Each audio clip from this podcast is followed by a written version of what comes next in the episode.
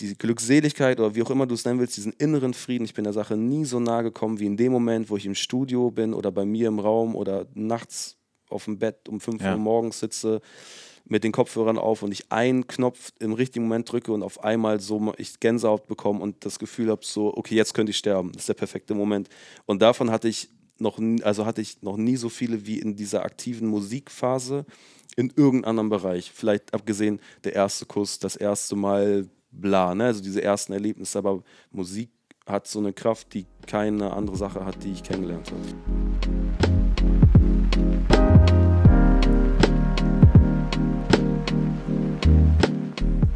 So, wieder eine neue Folge im Podkiosk. Herzlich willkommen. Herzlich willkommen zu einer Folge, auf die ich mich selbst irgendwie sehr freue, denn ich konnte mich Ende Oktober mit dem Host des heutigen YouTube-Formats Sounds Off treffen, der in den Jahren zuvor aber schon eine ganze Menge erlebt hat, von dem ich eigentlich gar nichts wusste. Die Rede ist von Singer, Songwriter und Musikproduzent Nisse, der von der Hamburger Rap-Szene geprägt wurde und inzwischen für Künstler wie Peter Maffay, Matthias Schweighöfer oder Sido gearbeitet hat und zudem selbst zwei Alben an den Start gebracht hat. Szenen von dieser Aufnahme gibt es wie immer auf dem Instagram-Kanal Clipkiosk und an dieser Stelle ein großes Dankeschön an den Speicher am Kaufhauskanal im Süden Hamburgs, in dem wir diese Aufnahme durchführen konnten. Dieser Speicher von 1827 gilt heute als eine der führenden Event-Locations im Hamburger Süden. Vielen Dank, dass wir das hier machen durften und jetzt zu Nisse. Viel Spaß mit dieser Folge.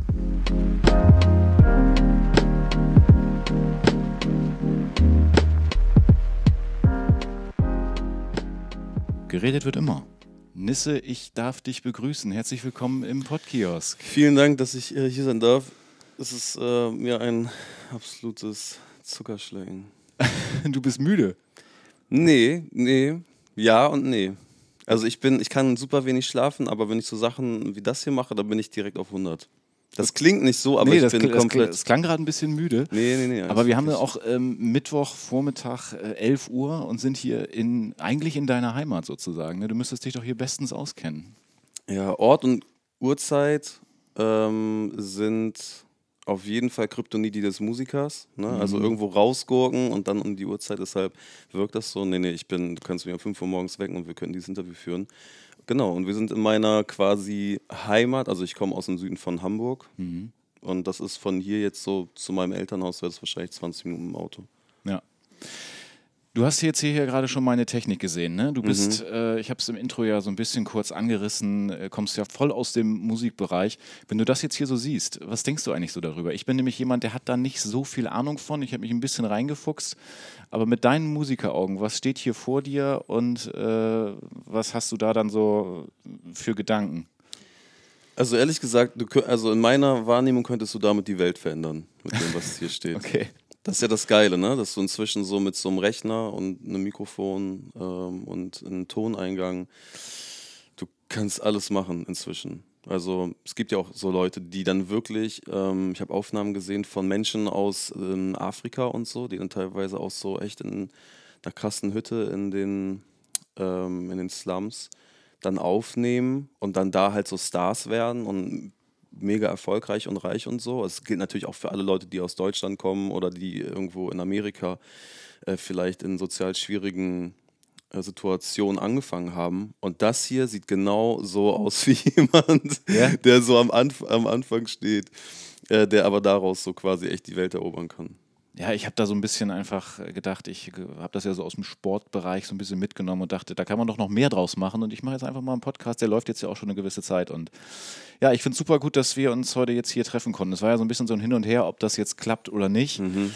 Ähm, bevor wir zu dem kommen, was du gerade hier so machst, auch in, in, in Harburg sind wir ja, ähm, vielleicht nochmal so der Hinweis äh, von mir. Ich glaube, wir beide sind super unterschiedlich.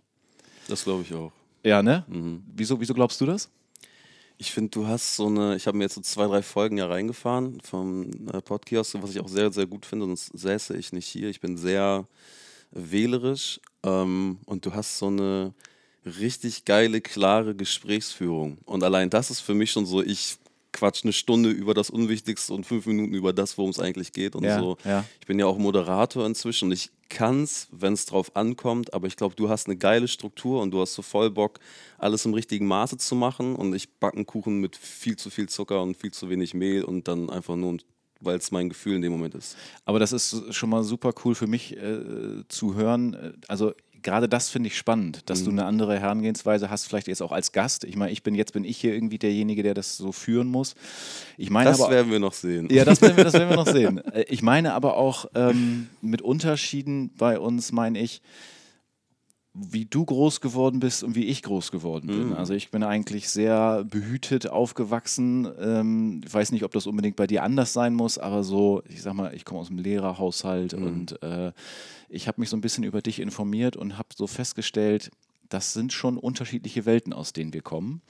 Und normalerweise gehe ich jetzt immer sofort zum Anfang. Jetzt müssen wir irgendwie, wer ist Nisse, wo kommt der her, was hat er gemacht? Das ist aber auch immer so ein bisschen langweilig, äh, dass man immer wieder so, ja, dann wenn ich sage, jetzt lass uns mal genau mit dem starten, wie ich dich überhaupt kennengelernt habe und was Sehr du jetzt gern. auch gerade hier machst. Äh, Du drehst nämlich Sounds auf. Mhm, genau. Wie, wie ist das losgegangen? Ähm, wie kam es dazu, dass du da jetzt der Host bist? Und für all die, die das nicht kennen, gerne auch noch mal, kannst gerne noch mal sagen, was das überhaupt ist. Also, ich habe das ja natürlich komplett drauf, ne? diesen Elevator-Pitch, dir innerhalb von einer Minute zu erklären, was es ist. Ja. Also Sounds of ähm, lädt die interessantesten und erfolgreichsten, talentiertesten Künstler ein. Ne? Also von Newcomer bis halt irgendwie Nummer 1 Künstler und experimentell und komplett Radio durch die Mitte. Wir begleiten die Künstler am ersten Drehtag an einen Ort, der denen was bedeutet. Und sammeln da Sounds, so an dem Ort. Das kann der Kindergarten sein, wo die groß geworden sind, oder das ist ein Ort, der mit dem Sound halt was zu tun hat, den dieser Act macht, wie bei äh, die Achse zum Beispiel sind auf einen Autoschrottplatz gegangen und sammeln da Sounds und klopfen auf Dingen rum und nehmen das mit einem Field Recorder, also eine Art Diktiergerät auf. Die bringen die Sounds mit zum zweiten Drehtag, wo ich dann im Studio mit den Gästen zusammen daraus einen Song baue, damit das halt eine, ein sehr persönliches Künstlerporträt wird und der Song so ein Unikat wird, weil die Songs fast immer ausschließlich oder zu einem, einem großen Teil eigentlich aus diesen Songs oder aus diesen Sounds bestehen und somit das eigentlich gar nicht reproduzierbar für irgendwen anders ist. Weil der Ort, die Zeit, wer wann welchen Sound gesammelt hat, wie doll hat man auf irgendwas äh, geklopft oder was runterfallen lassen. Man muss sich eigentlich angucken, aber im Grunde genommen ist es das. Und ich bin der Host dieses Formats. Es gab vier Pilotfolgen, die hat Finn Kliman selber moderiert. Das ist auch eine Klimansland- und Funkproduktion. Ja. Ähm, aber der ist auch zu hippelig. Also auch, ich war selber Gast, ich war, glaube ich, der zweite Gast in der Sendung. Und der hat halt einfach Bock auf andere Sachen als so acht Stunden im Studio und dann drehe ich irgendwie an einer Glasflasche. Meine Folge war zum Beispiel äh, auf dem Kiez, weil ich da mit 17 hingezogen bin, ähm, in die Davidstraße. Stehe am Hans-Albers-Platz und äh, werf irgendwelche Glasscherben über das Kopfsteinpflaster und so. Ne? Und daraus versuche ich irgendwie eine Melodie zu machen aus diesen Tönen, die die Scherbe dann macht. Und dann ist bei dem nach drei Minuten ist er so, oh, ich will raus, ich will irgendwie Quad fahren oder ich, ähm, ich will jetzt irgendwie äh, mit dem Segway durch die Gegend ballern oder so. Und ich habe sehr viel Geduld, weil ich das so kenne, dass ein Song auch seine Zeit braucht. Und ähm, ich sage das alles in, in höchstem Respekt und größter Freundschaft, weil ich den Typen halt unfassbar toll finde. Und er hat dann einfach gewusst, durch meine Expertise, durch mein Netzwerk, dass ich jetzt produzieren und auch einigermaßen okay reden kann, dass ich Leute an die Hand nehmen kann, viele Sessions in meinem Leben hatte, mit vielen Künstlern schon gearbeitet habe, dass ich vielleicht ein guter Typ bin, der sich auf jeden Künstler so entsprechend einstellen kann, um dieses Format zu übernehmen. Und seitdem, quasi ab der fünften Folge, bin ich der Moderator. Okay.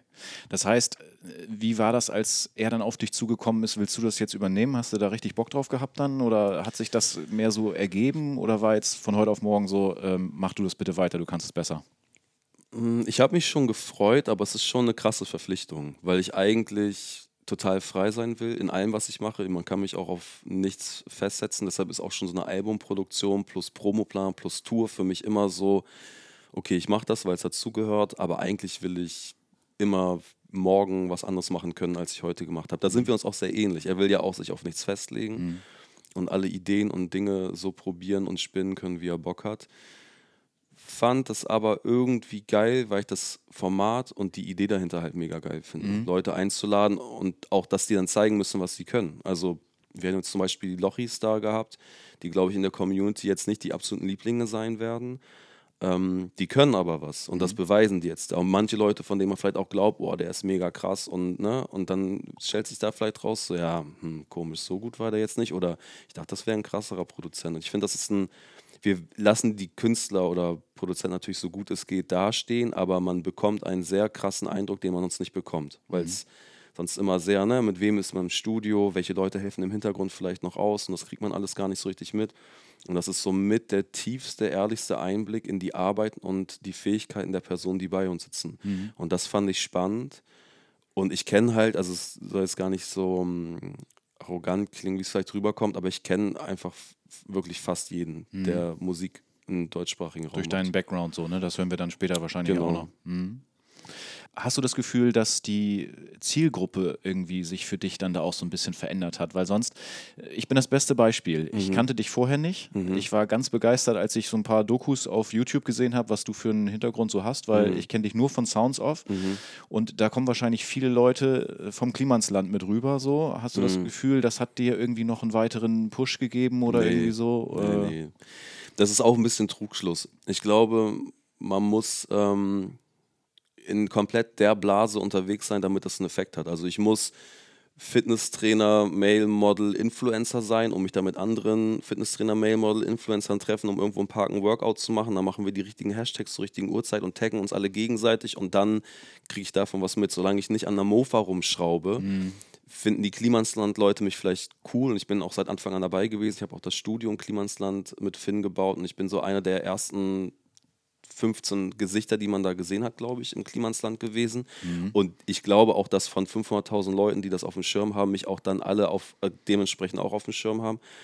Aber das ist auch wie mit Matthias Schweighöfer und Tokyo Hotel und den ganzen Leuten.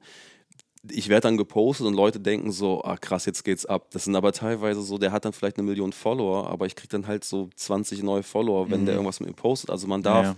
deshalb, deshalb meine ich, man muss komplett in derselben Sparte sein, man muss die ganze Zeit mit denen rumhängen, man muss denen wahrscheinlich auch dann so anstoßen, so ey, poste mal mehr von mir und und so bin ich halt überhaupt nicht. Deshalb hat das auch nicht diesen Effekt, auf den ich auch gar nicht aus bin. Ich will echte Leute und wenn halt in pro Folge drei neue Follower dazukommen, cool. Und wenn nicht, dann nicht. Und ich werde jetzt ja auch in allen Stories dann auch getaggt, ne? So von Clüso bis äh, Lea. Also mit Lea habe ich ja auch schon früher gearbeitet, aber auch das, das sind fünf Leute so. Ich müsste viel effektiver reingehen, auch dann, wenn ich im Studio bin, mit Clüso sagen, ey, lass mal ganz viele Stories machen und hin und her taggen und so ein Ping-Pong Ja, ähm, um mal in deiner in deinem Jargon zu sein. Ähm, das ist Tischtennis, ne? Das ist kein Ping-Pong. okay, boom, okay, direkt was gelernt. ähm, ist Ping-Pong das, wo er immer einmal auf der Seite aufkommen muss, also wie, da, wie die Angabe quasi? Ja, aber das ist, das gibt es nicht als richtigen Sport, aber so ist, so wäre Okay, das. ja. aber okay, immerhin, dann, okay. Da spielst du immer auf deine eigene Seite zuerst. Genau, Ja. das meine ich. Okay, Ja. auf jeden Fall der Ball geht von links nach rechts und das müsste ich eigentlich mit den Leuten machen. Das heißt, ich müsste das als eine Art ähm, Berufsaktivität immer einbauen und das Mhm. gilt halt für das Klimansland und deshalb schwappt es halt nicht so rüber, weil ich halt überhaupt nicht Bock habe auf so konstruiert und effekthascherisch und nach irgendwelchen Prinzipien mir diesen, diesen Instagram, Facebook, ähm, diese Reichweite irgendwie äh, so unter Nagel zu krallen. Und deshalb Ja, du willst sehr bei dir bleiben, ne? Das Gefühl habe ich irgendwie so. Ja, beziehungsweise ich bin, also ich freue mich über jeden, der kommt. Ich fände es auch natürlich cool, wenn es nur 1000 Leute wären. So. Ja. Aber ich bin wirklich seit vier Jahren irgendwas zwischen 12.000 und 15.000 Leute so. Und ich, und, also ich weiß, da können wir auch später noch genau drauf eingehen. Das Gespräch hatte ich auch gestern mit meinem letzten Gast bei Sounds Off. Ich weiß ganz genau, wie ich ein Star werden würde. Ich weiß auch, wie ich, also ich würde es auch werden, wenn ich, weil ich weiß, wie die Mechanismen funktionieren. Ich weiß, Ne, ich habe meine Schokoseite, wenn ich gefilmt und fotografiert werde. Ich bin ein Typ, ich bin nicht unfassbar talentiert und begabt, aber ich bin ein krasser Arbeiter. Das heißt, ich weiß, welche Gesangstechnik ich mir raufhauen müsste. Ich weiß, wie Mark Forster und Max Giesinger Song fu- funktioniert. Ja. Ich weiß, wie das ganze Hashtag und Instagram-Game funktioniert. Ich kann Leute wie Finn fragen und ich weiß, das sind die Insights um die Uhrzeit, das ist meine Zielgruppe, poste dann das und dann die Inhalte und bla. Aber ich will halt genau, weil es echt ist und nicht irgendwie mein Leben aus so einer Marketingstrategie bestehen soll oder ein Großteil davon, habe ich halt gesagt, ey, wenn es die nächsten 30 Jahre 15.000 Leute sind oder auch nur noch sieben, dann ich nehme es halt so, wie es kommt und habe was Echtes. Ja. Finde ich sehr gut. Also das ist bei allen Interviews bislang so durchgekommen, die ich von dir gehört habe, dass Mhm. du da irgendwann sehr bei der bleibst und irgendwie, ja, es wirkt authentisch. Aber wenn wir noch einmal auf äh, Sounds auf quasi oder bei Sounds auf bleiben, es gab verschiedene Drehorte bislang, ne? Also Jedes Mal ein anderer Drehort, genau. Nee, ich Oder meine ach, du meinst ich- im Studio. Ich meine im. Studio. Genau. Ne? Also Drehort sowieso, das hat immer was mit den Für den- Künstlern zu tun. Genau. Und dann aber Studios gab es auch verschiedene schon, ne? Ja, und das hat auch tatsächlich mit ähm, unserer aktuellen ähm, Corona-Situation zu tun. Wir waren erst im Klimansland Studio. Das ist so ein Raum, der ist, was ist der, 10 Quadratmeter groß, Mhm. 12. Ähm, auch sehr vollgepackt. Das heißt, man sitzt automatisch einen halben Meter Schulter an Schulter. Mhm. Und dann kam die Situation, das heißt, dann haben wir aufgehört, so zu drehen. Mussten uns was Neues überlegen, sind dann in den Festsaal vom Klimansland umgezogen, was auch sehr cool war. Da haben wir dann auch nochmal vier, fünf Folgen gemacht. Ich glaube, die erste war mit Lea. Ähm, und dann wurde der, wird jetzt aber gerade umgebaut. Und geilerweise ist halt das, ähm, das Boot von Olli, Schulz und Finn äh, fertig geworden, genau in dem Moment, wo der Festsaal umgebaut wurde. Und die haben ja auch ein Studio drin. Das heißt, jetzt sind wir da hingezogen. Und da kriegen wir es auch mit diesen zwei Meter Abständen. Und jetzt sind wir da. Und das auch erstmal bleiben wir da und vielleicht irgendwann wieder zurück im Festsaal. Ich habe mir noch so eine Frage notiert in Bezug auch auf Sounds Off, aber passt halt bei dir irgendwie wahrscheinlich auch in viele Bereiche. Was hörst du? Also äh, ich habe immer das Gefühl, jemand, der so viel mit Sounds, mit einzelnen Sounds irgendwie dann machen kann, ist das so wie bei einem Autoren, der irgendwie und durch die Welt geht und Sätze aufschnappt und so denkt, daraus kann ich was machen, dass du das auch so ein bisschen mit Geräuschen hast? Also dass du mal so denkst, ey, das war so ein geiles Geräusch gerade irgendwie oder so? Voll. Und man wird auch, wenn man äh, Sounds auf, auf YouTube sich reinfährt, das war jetzt so ein ganz komischer Werbesatz, ne? Damit die Leute nicht ganz woanders suchen, Ja. ähm, wird man auch merken, es sind sehr, sehr spezielle Sachen und, und teilweise hat man sowas auch noch nie gehört. Und ich finde gerade jetzt in einer Welt, wo halt alles den typischen Synthesizer, den EDM-Aufbau mit Und diese ganzen Sounds, die in diesen Libraries halt irgendwie frei verfügbar sind und sich auch dementsprechend wiederholen, über Klavier, Gitarre, Bass, Streicher äh, und Schlagzeug brauchen wir uns nicht unterhalten. Das heißt, wir müssen oder sollten aus dieser Welt irgendwie ausbrechen und versuchen, selbst wenn 90% klassische Instrumente oder schon oft gehörte Dinge und Arrangements sind, sind genau diese ein, zwei sehr besonderen Sounds halt wichtig. Und ich finde es halt geil, wenn sie mit dem Ort oder Umgebung des Künstlers zu tun haben, weil es gibt dann immer automatisch eine Geschichte. Klar. Du kannst das langweiße Liebeslied dann irgendwie performen, aber du kannst im Interview immer noch irgendwas Interessantes zum Song sagen, was die meisten Leute halt nicht können, weil sie halt auf diese typischen Rangensweisen und Geräusche und Sounds und Instrumente zurückgreifen. Und so bin ich auch. Ich bin in der U-Bahn und dann dieses Türschließen, ne? und ich weiß so, okay, so klingt gerade nichts, wenn das halt irgendwie ein Sound ist, diese, diese Achtelbewegung oder so, die ich dann reinnehmen könnte. Und bin auch offen mit meinem iPhone oder mit meinem Telefon und sammle halt dann per Sprachmemo dann auch schon Sounds, unabhängig von dem Format. Wenn wir zehn Jahre zurückgehen würden und du stellst dir auch Sounds Off vor, äh, in Bezug auf die Software, auf die Technik, äh, wäre das damals auch schon so möglich gewesen oder ist man mittlerweile. Ja? Ja, Okay. Das also- wäre genau, das, äh, weil du zehn Jahre sagst, das ist genau die Grenze, wo das anfing, die Technologie quasi mit diesem Auseinanderstretchen von Audiodateien, Mhm. ne, so länger ziehen, kürzer machen, Tonlagen hoch und runter. Vielleicht sogar elf, zwölf Jahre, aber um den Dreh fing das an, dass man es krass gemacht hat. Aber das Sampling, du kannst ja auch, also jetzt mal das, das komplizierteste Verfahren von allen zu nennen, du nimmst einen Sound auf, packst den auf eine Kassette, auf ein Tonband oder lässt ihn irgendwie ähm, in eine Vinyl reinritzen und lässt die halt drehst das Rad per Finger. Dann hast du ja auch quasi, kannst die Tonlänge und dann ne, aus dem D, ein Nö. Das haben ja auch Leute schon in den 60er und 70er Jahren gemacht und wahrscheinlich auch schon davor. Das heißt, die Technologie per Rechner ist jetzt halt, dass es so easy ist mit zwei Klicks. Das ist jetzt wirklich seit zehn Jahren ungefähr so, so da hat es angefangen, easy zu sein. Aber das Ding, auch so FX Twin zum Beispiel, Window Licker, ist ein Song, der ist nur, äh, selbst mit Yellow schon, mit diesem Oh yeah, ne, dieser Song, der das Sampling quasi so richtig erfunden So hat. viele Fremdbegriffe gerade für mich, Wahnsinn. Kennst du diesen Song von Yellow? Dieses Oh yeah. Ich glaube nicht. din, din, din. Ich Oh yeah. Das ist egal. Auf jeden Fall so Kraftwerk und alle, also die Technologie oder diese Möglichkeit gab es schon. Ne? Selbst die Beatles haben Bänder rückwärts laufen Ja. lassen. So. Da drücke ich heute auf Reverse, dann ist automatisch alles, was ich gesagt, gesungen oder aufgenommen habe, wird rückwärts abgespielt und die Beatles haben es halt dann bei Day in a Life oder so auch schon gemacht, aber halt dann alles händisch und auf Tonbändern und einfach rückwärts laufen lassen. Das heißt, wir haben jetzt nicht irgendwie die, die neue Schatztruhe aufgemacht, wir haben nur eine, die halt sich schneller öffnen lässt. Mhm. Das war jetzt nicht so, du hättest gern gehört, so, ja, ab jetzt ist äh, Sounds of damals wäre was ganz anderes gewesen. Naja, ich habe mich halt nur gefragt, ähm, man kriegt ja auch immer viele ein, also es ist ja so produziert, vom Schnitt her auch, dass mhm. man immer richtig gut auch sieht, was auf dem Desktop passiert. Mhm. Ne? Das finde ich richtig gut. Also mhm. ihr seid ja richtig, äh, auf Deutsch gesagt, am Abnörden. Mhm. also für jemanden wie mich, weil ich es nicht verstehe, aber ihr mhm. seid so in eurem Element und dass du dann da selbst Clüso oder so vielleicht nochmal einen Tipp geben kannst oder dann auch für die Leute, die zugucken, nochmal so die ein oder andere er ähm, Erklärung. So, das ist mhm. total gut. Da habe ich mich einfach nur gefragt, ob das vielleicht äh, vor zehn Jahren eben auch schon so möglich gewesen wäre oder ob sich diese Tools alle irgendwie auch es so krass weiterentwickeln. Es ist auf jeden Fall einfach schneller. Mhm. Es ist einfach viel schneller und einfacher, ja. Mhm. Aber es ist von der Rangensweise nichts Neues. Okay. Wie lange braucht ihr für einen Song so ungefähr? Also ist es ein Drehtag? Ja, das ist ein Drehtag. Also die, das Soundsammeln ist ein Drehtag und im Studio, wo wir den Song dann wirklich machen, also von null anfangen, ist ein Drehtag. Und das ist, also bei Lea zum Beispiel, das war unfassbar knapp, weil ich hatte irgendwie die Info nicht bekommen oder ich habe sie dann irgendwie überlesen. Ähm, da haben wir halt, ich mache ja, das ist das Problem, ich bin halt drei, vier, fünf Funktionen auf einmal. Also ich bin zum einen bin ich halt Gastgeber, versuche dem Gast irgendwie ein gutes Gefühl zu geben, ne? Ey, hast du, was willst du noch was trinken und und und, weil ich bin mit der Person alleine im Raum. Ja, willst du was trinken? Ich habe hier eine Flasche. genau, hier ist eine Flasche, vielen Dank. Ja. Dann bin ich auch der Moderator, ich muss Fragen stellen. Da muss ich durch ein Interview führen und muss halt irgendwie auch chronologisch und von irgendwelchen Zusammenhängen versuchen, diese Gesprächsführung einigermaßen klar nachvollziehbar auch für einen Schnitt später äh, durchzuziehen. Dann bin ich auch Produzent.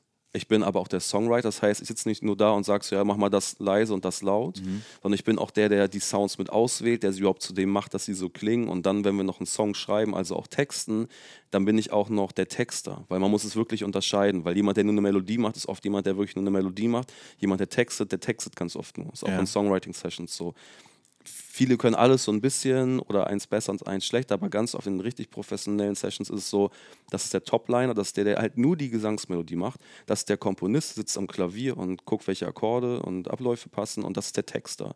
Und manchmal gibt es auch zwei Texte oder zwei davon, zwei davon. Das ist so ganz krass wie an so einem Fließband, wo jeder einen, einen Handgriff machen muss, damit der nächste weitermachen kann. Und ich bin alles auf einmal. Mhm. Plus Gastgeber, plus Moderator, plus ich bin der Typ, der die Technik im Raum macht und so. Ich bin auch der Techniker und, und, und. Das heißt, bei Super Lea. anstrengend. Ja, es ist auf jeden Fall, man muss sich krass konzentrieren, plus man will ein Ergebnis haben, plus, und das war bei Lea halt der Fall, hieß es so, ähm, äh, normalerweise haben wir immer so bis 20, 21 Uhr gedreht und bei Lea hieß es um 18 Uhr, übrigens, die muss um 19 Uhr einen Zug bekommen oder so. Und wir haben noch nichts geschrieben. Und wir hatten nur ein paar Akkorde und ein bisschen so Percussion-Kram. Das heißt, wir hatten so das Allernötigste, aber eigentlich nichts, was einen Song ausmacht. Mhm. Und wir so, oh Gott, ach du Scheiße, okay ähm, okay, wir machen wir es so. Wenn wir in zehn Minuten keinen Text haben, dann haben wir jetzt, dann machen wir jetzt nur die Melodie und sagen, ja, hier ist ein Instrumental, so, ne, weil das Wichtigste ist überhaupt Musik zu haben, damit man irgendwas musikalisch die Bilder unterlegen kann. Aber eigentlich ist das Ziel immer, wenn jemand da ist, der auch was einsingen kann, dann sollen auch Vocals da, sondern Text muss geschrieben werden. Und dann haben wir in, ich glaube, elf Minuten Text geschrieben, haben den in nochmal zwölf Minuten aufgenommen, haben den danach halt Antje Schomaker irgendwie dann gezeigt, das auch nochmal so in 15 Minuten gemacht. Dann hat Lea noch so ein, zwei so ähm, Einzelaufnahmen am Mikrofon gehabt und dann war so, okay, die muss jetzt weg.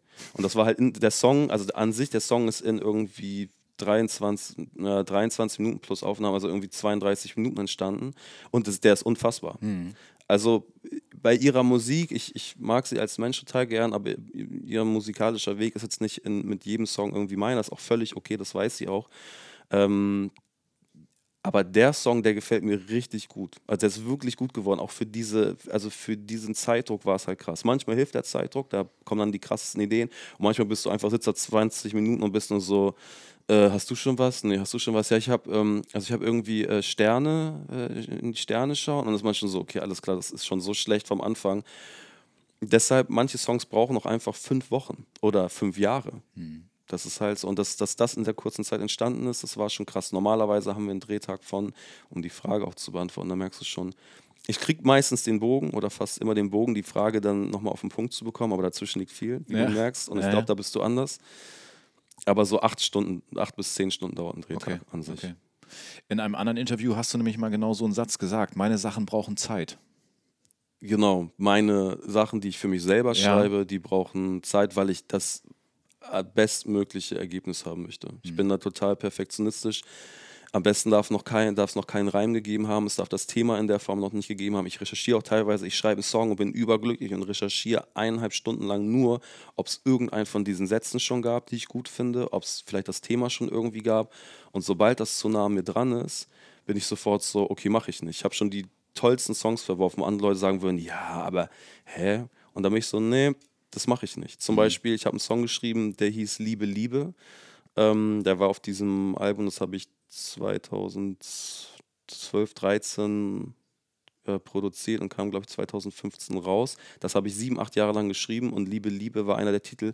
Ich glaube, es gibt vier oder fünf Songs in Deutschland, die heißen so. Also von Namika bis keine Ahnung. Es gab vorher nie einen Song, der Liebe, Liebe hieß. Ich will denen jetzt nichts unterstellen, aber es kommt immer wieder vor. Ich habe dann so Zeilen und ich weiß, die Leute finden irgendwie meinen Stil gut. Ich bin dann auch irgendwie, die wollten schon immer irgendwie mit mir Songwriting-Sessions machen, so alles Nummer eins Künstler, wo ich dann immer wieder meine Zeilen bei denen finde und sehr, sehr, sehr ähnlich. Es gibt auch ein, zwei Fälle, wo ich nochmal juristisch rangehen muss, leider. Wo ich weiß, den Satz gab es vorher nie, diese Melodie gab es vorher nie. Das ist keine Vier-Ton-Melodie, das ist wirklich eine sehr komplizierte Melodie. Auf einmal, so zwei Jahre später, hat das ein Typ, der irgendwie drei Jahre gefragt hat, ob wir mal eine Session zusammen machen. Also es sind Zufälle, die keine Wie- Zufälle mehr sind. Wie lange lässt sich das kalt? Und wann bist du da echt so ein bisschen angefasst? es gibt Sachen, die finde ich halt eher lustig. Ne? Ich nenne mein Album Ciao und dann kommt ein halbes Jahr oder ein Jahr später kommt dann Wanda und nennt ihr Album auch Ciao. Dann lache ich drüber und bin so, ja, okay. Liebe, Liebe, okay, da bin ich schon so, da, da überlege ich kurz, weil ich alle Leute kenne, die an dem Song mitgeschrieben haben, bin so, ey, ich habe einen Song, der ist drei Jahre früher draußen gewesen, plus die Leute kamen auf mich zu, als Liebe, Liebe rauskam und meinten so, ey, das ist, das sind die krassesten deutschen Strophen ever, so in so einem Popsong. Und dann denke ich so, ja, nennt ihn doch anders, also nennt ihn doch einfach anders, weil es ist doch so, ne, also auch okay, ist auch okay. Da bin ich so, da, da frage ich mich nur kurz und dann gibt es halt Sachen, wo ich wirklich merke, okay, also das ist einfach mein Satz, den gab es vorher nie. Ich habe wirklich auch da, ich bin, ich recherchiere halt wirklich so wie so ein Blöder und weiß einfach, ey, das ist ein so schönes Bild, das ist so speziell. Das hat vorher nie jemand gemacht und ich weiß auch da von fünf Leuten, die mitgeschrieben haben, vier von denen sind Fan von meinem Song, wo genau das passiert ist. Leute, Alter. Also wenn ich die treffe, dann werde ich die auch darauf ansprechen. Ich Ja. bin dann auch so ein relativ harter Typ. Und bei den Sachen bin ich dann so, ich, was ich nur sagen will, hätte ich jetzt einen Liebe-Liebe-Song und würde dann merken, ach Kacke, äh, hier äh, Namika hat schon einen Song, der so heißt. Ich würde den einfach nicht mehr so nennen, ich würde vielleicht so den ganzen Song verwerfen oder so krass umschreiben. Das ist nichts mehr damit, also ich bin, ich will genau das, was dann da teilweise passiert, auch natürlich bestimmt äh, unterbewusst oder zufällig oder das hat gar nichts mehr zu tun, es ist einfach äh, lustig, dass ähm, dass da irgendwie ähnliche Gedanken in verschiedenen äh, äh, Studios entstanden sind. Aber generell bin ich auf jeden Fall der, dem das unangenehm wäre, wenn jemand mit sowas schon käme. Und ich dann danach der Zweite bin oder so. Deshalb bin ich auch so, ich verwerfe einfach super viel. Ich finde es mega interessant, dir so zuzuhören, weil du auch echt mega lange Antworten gibst. Das gibt, es, gibt, es gibt Interviews, wirklich. Da ist das nur so äh, Frage, Antwort, Frage, Antwort. Ich muss dir alles aus der Nase ziehen und du erzählst. Und äh, da könnte ich eigentlich die Frage stellen, die wollte ich eigentlich zu einem späteren Zeitpunkt stellen, mache ich aber jetzt. Was treibt dich eigentlich an? Was ist diese ganze Ideologie? Ich meine, wir können natürlich dann jetzt den Step zurück machen, wie du groß geworden bist, was dich früher geprägt hat. Das soll ja auch nochmal Thema sein. Aber wenn du dir die Frage vorstellst, was treibt dich an? Warum, warum kannst du das so sehr so leben? Warum hast du das so sehr in dir drin? Ähm, das finde ich irgendwie, weiß ich nicht. Das ist, man nimmt dir das alles komplett ab. Ja, es, ist, es gibt auch kein, also es gibt auch keinen Plan B, ne? Also um ganz kurz diese eine Sache am Anfang aufzugreifen, also wohlbehütet würde ich mich auch bezeichnen, aufgewachsen zu sein, aber halt mit den Eltern, die dann ab einem bestimmten Zeitpunkt nicht mehr zu, also nicht mehr viel zu Hause waren. So ist halt meine äh, größere Schwester halt die war, die dann halt für mich kochen musste oder meine Großeltern dann ähm, sich mehr um mich kümmern mussten, weil meine Eltern dann irgendwie viel, viel arbeiten mussten. Das war dann halt auch, deshalb war der Kühlschrank voll und deshalb hatten wir Dach über dem Kopf, aber das war dann auch der Preis, der gezahlt werden musste. Ich würde aber nie sagen, das war jetzt die schlimmste Kindheit aller Zeiten, aber ich war so ab 13, 14 halt komplett allein. Also ich habe auch dann mit 16, glaube ich, ein Jahr lang jeden Tag so Miracoli Fertignudeln gegessen. Ja. Und das ist auch sehr lange so geblieben. Also so der Sandwich-Maker war auf jeden Fall eine Zeit lang mein bester Freund und Spaghetti mit Ketchup ist so, ist so meine Nationalspeise. Bei Miracoli war früher, glaube ich, immer noch der Parmesan in so einer eine Tüte mit dabei. Ich glaube, Den gibt's sie, nicht mehr, Haben ne? sie, glaube ich, rausgenommen. Ja, ja. Das ist eine Frechheit. Ich, genau, ich habe das, aber ich habe auch ganz oft die Aldi oder Netto oder Penny-Version davon geholt. Also an einem guten Tag habe ich mir die Miracoli, aber ich habe auch viel gekifft. Das heißt, meistens ging dann irgendwie der extra Euro dann eher für was Grünes drauf und dann habe ich mir eher die, die günstige Variante, um das andere mir leisten zu können, geholt. Und zum einen, glaube ich, ist es natürlich wie bei vielen Leuten so, sich Gehör verschaffen zu wollen. Also ich bin genau, das war ja bei Brian auch so, man ist dann halt auch so ein bisschen Klassenclown-mäßig, das war ich auch und hatte auch viele so Schulverweise nachsitzen und ich bin so oft, also ich bin auch nie von der Schule geflogen, aber mir wurde es so oft angedroht, das ist wirklich unfassbar. Und weil meine Eltern halt so wenig zu Hause waren, habe ich halt die Unterschrift gefälscht. Und der Witz ist, äh, wegen blauen und gelben Briefen und wie die alle heißen, und habe dann ähm, manchmal die Unterschrift von meinem Vater und generell die Schrift und manchmal die von meiner Mutter, damit das nicht so auffällig ist, dass es immer meine Mutter ist quasi. Und meine Unterschrift, als ich dann selber so eine EC-Karte hatte und mein Perso unterschrieben und bla bla bla, war irgendwann genau die Mischung aus der Unterschrift von meinem Vater und meiner Mutter. Also in der Hälfte hat es auf einmal geswitcht. Okay. So in der Hälfte des Nachnamens war auf einmal so der, der Schwung und so alles. Aber anders. ist nicht bis heute so. Nee, nee, jetzt habe ich, jetzt habe ich eine, ich würde vermuten, eigene, aber es war ganz lange, zehn Jahre oder so. Ja. Bestimmt, so von 16 bis 26 oder sowas. Und ähm, ich glaube, zum einen ist dieses Musikding natürlich auch, ich bin auch Löwe, wenn man da jetzt was reinterpretieren will, ne? Dieses von wegen der, der König äh, im Dschungel, den, der Mittelpunkt, die Augen auf einen gerichtet, diese stolze Haltung und dieses sich nicht irgendwie unterbuttern lassen.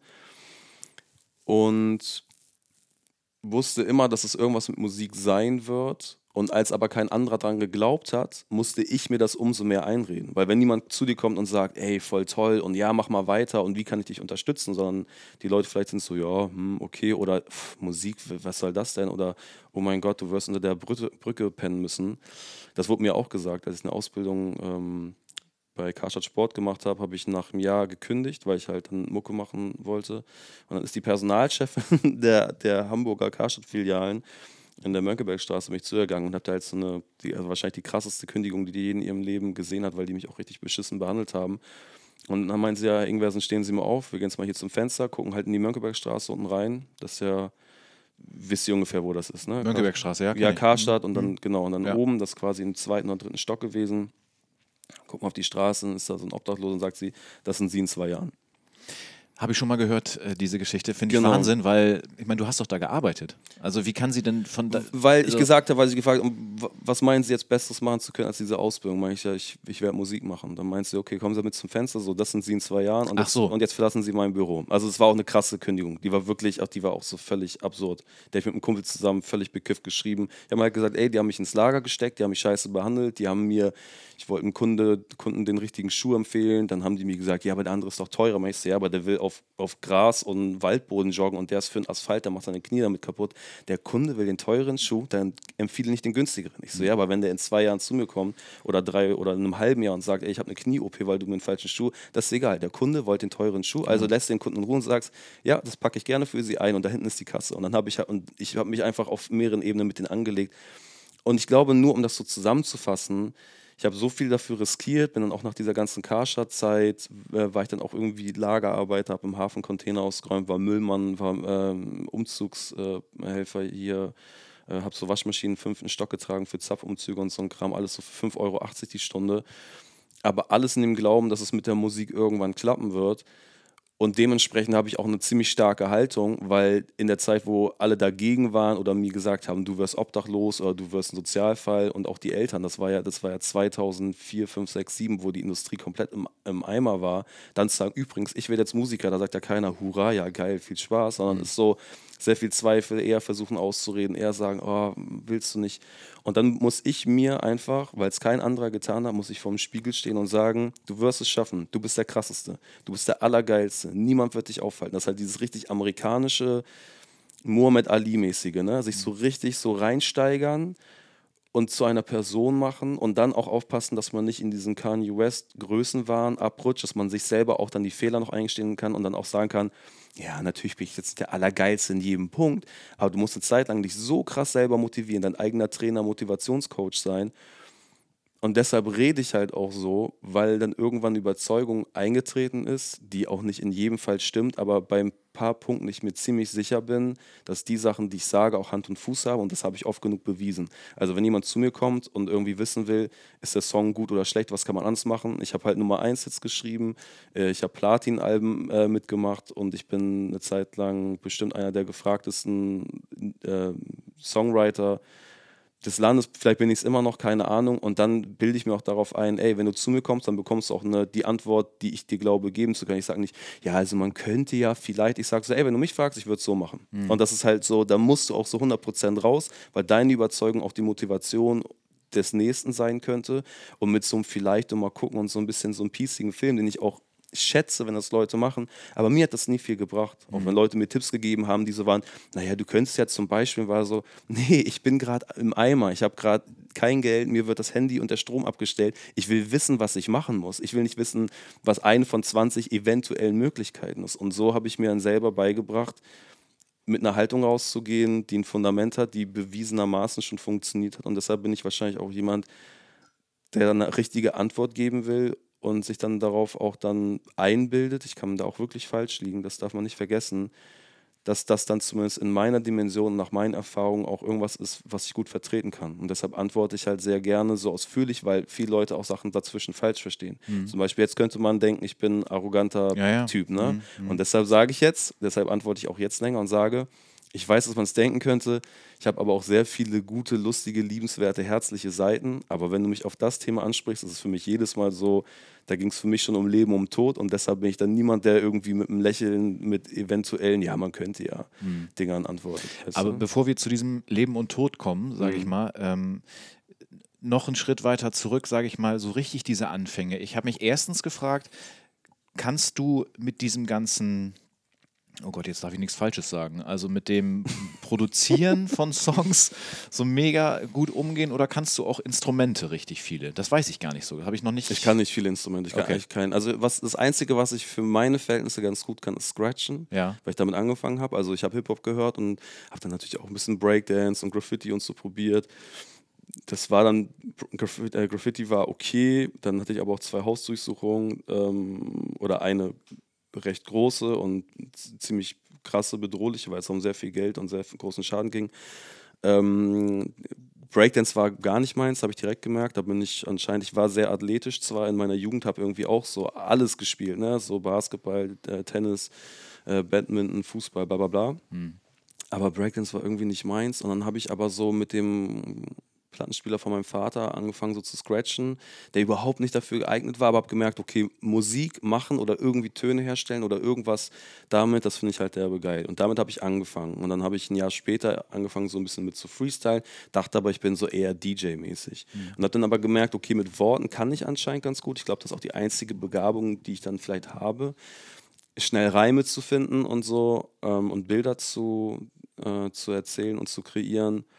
Ähm, und das wäre das einzige Instrument, wo ich sagen würde, jetzt nicht mit der absoluten Oberliga, aber ich, auch da behaupte ich einfach mal, ich bin wahrscheinlich der, der beste Scratch-DJ, Schrägstrich Popsänger, den es in Deutschland gibt. Mhm.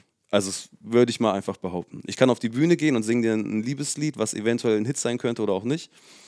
Und dann scratch ich noch irgendwie selber so ein Intro- oder Outro-Part dazu und ich glaube, das kann kein anderer. Und das mhm. ist auch so, ja, was, was ich sehr besonders finde, was ich in meinen Live-Shows auch immer eingebaut habe, was ich cool fand. Ich kann ganz okay Klavier spielen und Gitarre, ab Gitarre fängt schon an, dass es so echt amateurmäßig ist. Mhm.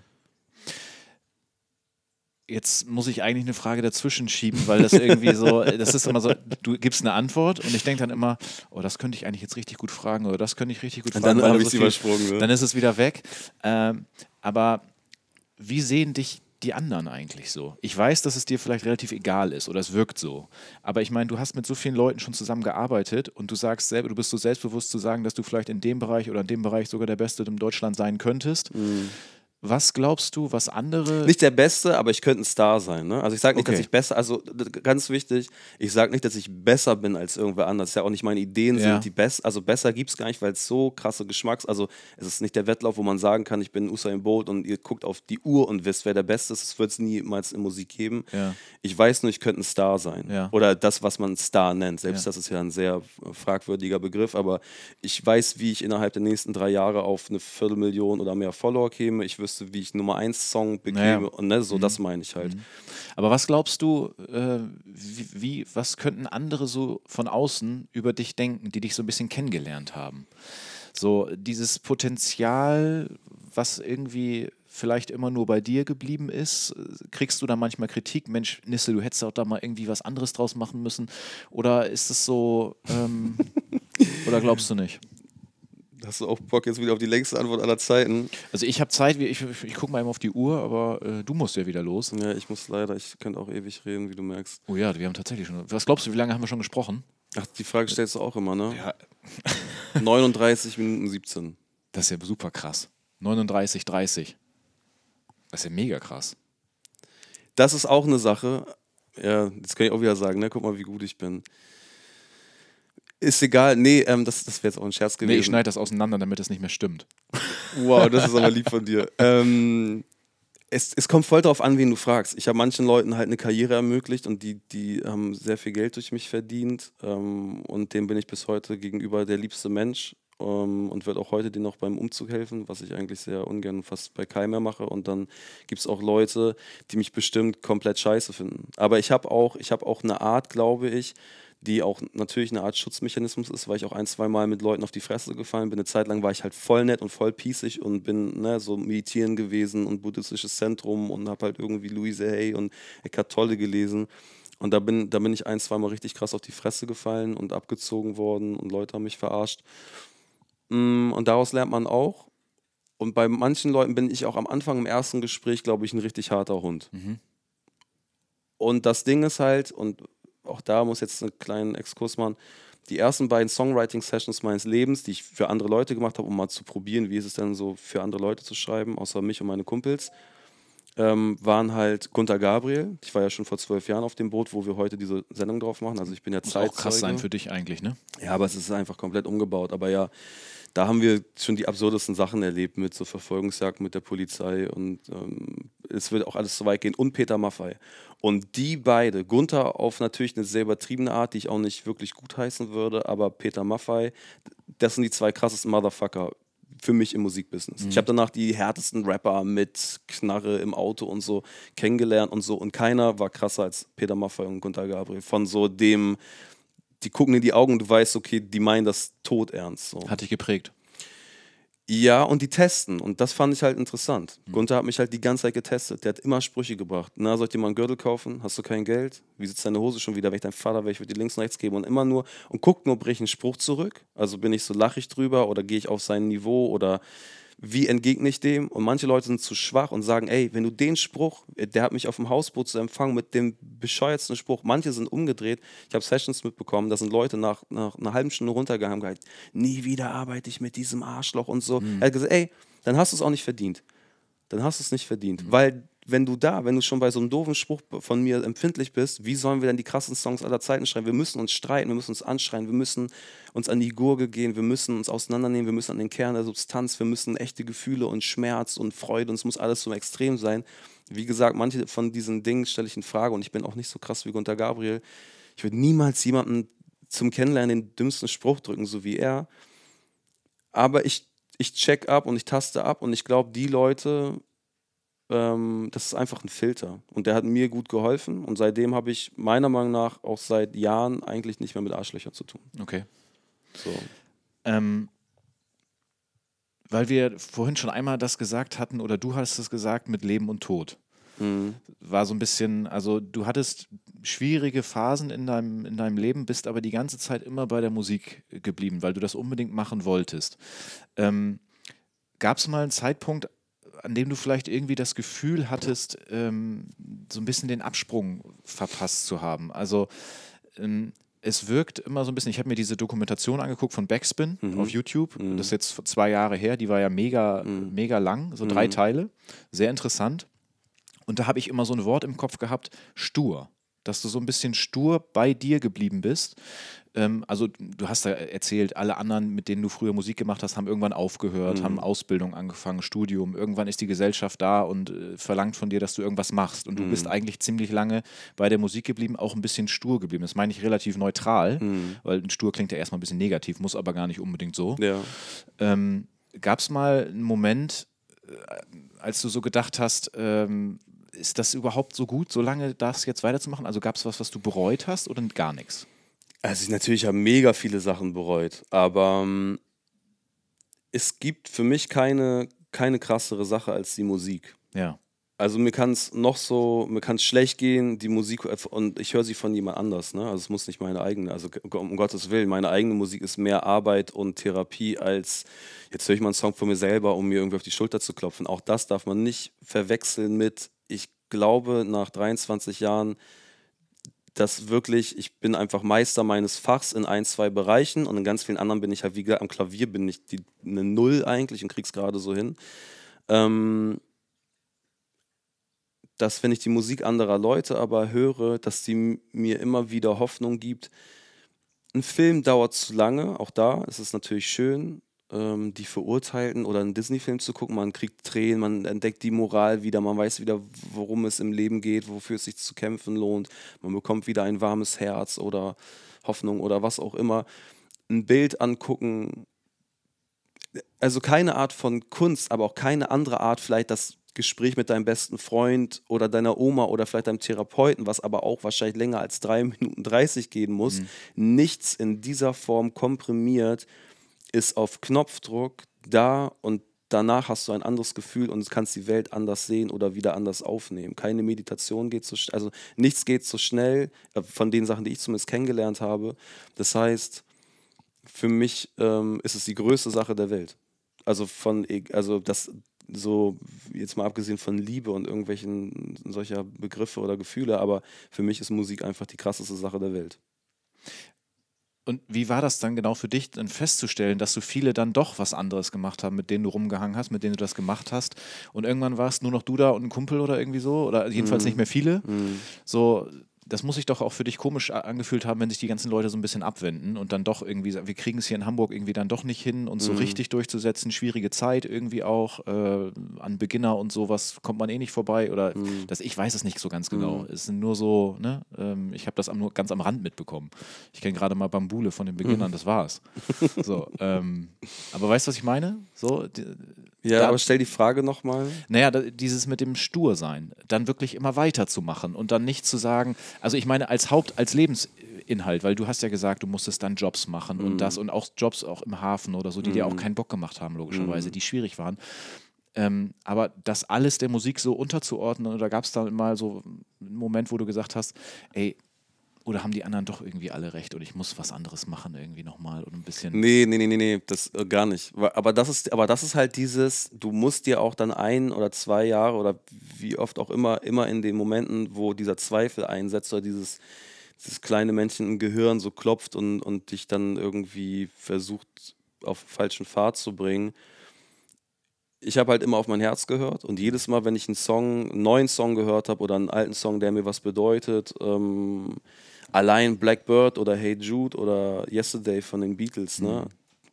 Also da gibt's, da gibt's, es gibt kein, es gibt keine Frage. Es gibt einfach keine Frage. Und das ist halt das Problem, dass ich glaube, dass viele Leute, man kann es bestimmt auf eine sympathische Art machen, als die, die ich jetzt erzähle, wie es rüberkommt. Ne? Aber wenn du niemanden hast, der dir sagt irgendwie, ey, alles ist gut, so lieb dich selbst, es wird schon irgendwie funktionieren. Das ist ja eigentlich die abgeschwächte Version von, ey, du bist der Allergeilste und hör mhm. niemals auf. So, das war schon eher so eine liebevolle Art, die, auf die ich mir dann auch sagen musste, ey, bleib dabei, wenn das die Sache ist, folg deinem Herzen. Ich glaube einfach, dass sehr viele es nicht tun und auch ohne mich jetzt über deren Leben und deren Entscheidung stellen zu wollen, von 100 Leuten, mit denen ich Musik oder die ich in diesen ersten fünf bis acht Jahren kennengelernt habe, mit ich Musik gemacht habe, von 100 Leuten sind jetzt neben mir noch zwei, die davon leben. Ja. Das heißt, es sind einfach 97 Leute, die es nicht mehr machen. Ich würde behaupten, bestimmt noch mal 15 bis 20 hätten das Potenzial gehabt und eigentlich auch die Liebe dabei zu bleiben. Mhm. Und die hätten meiner Meinung nach auch auf ihr Herz hören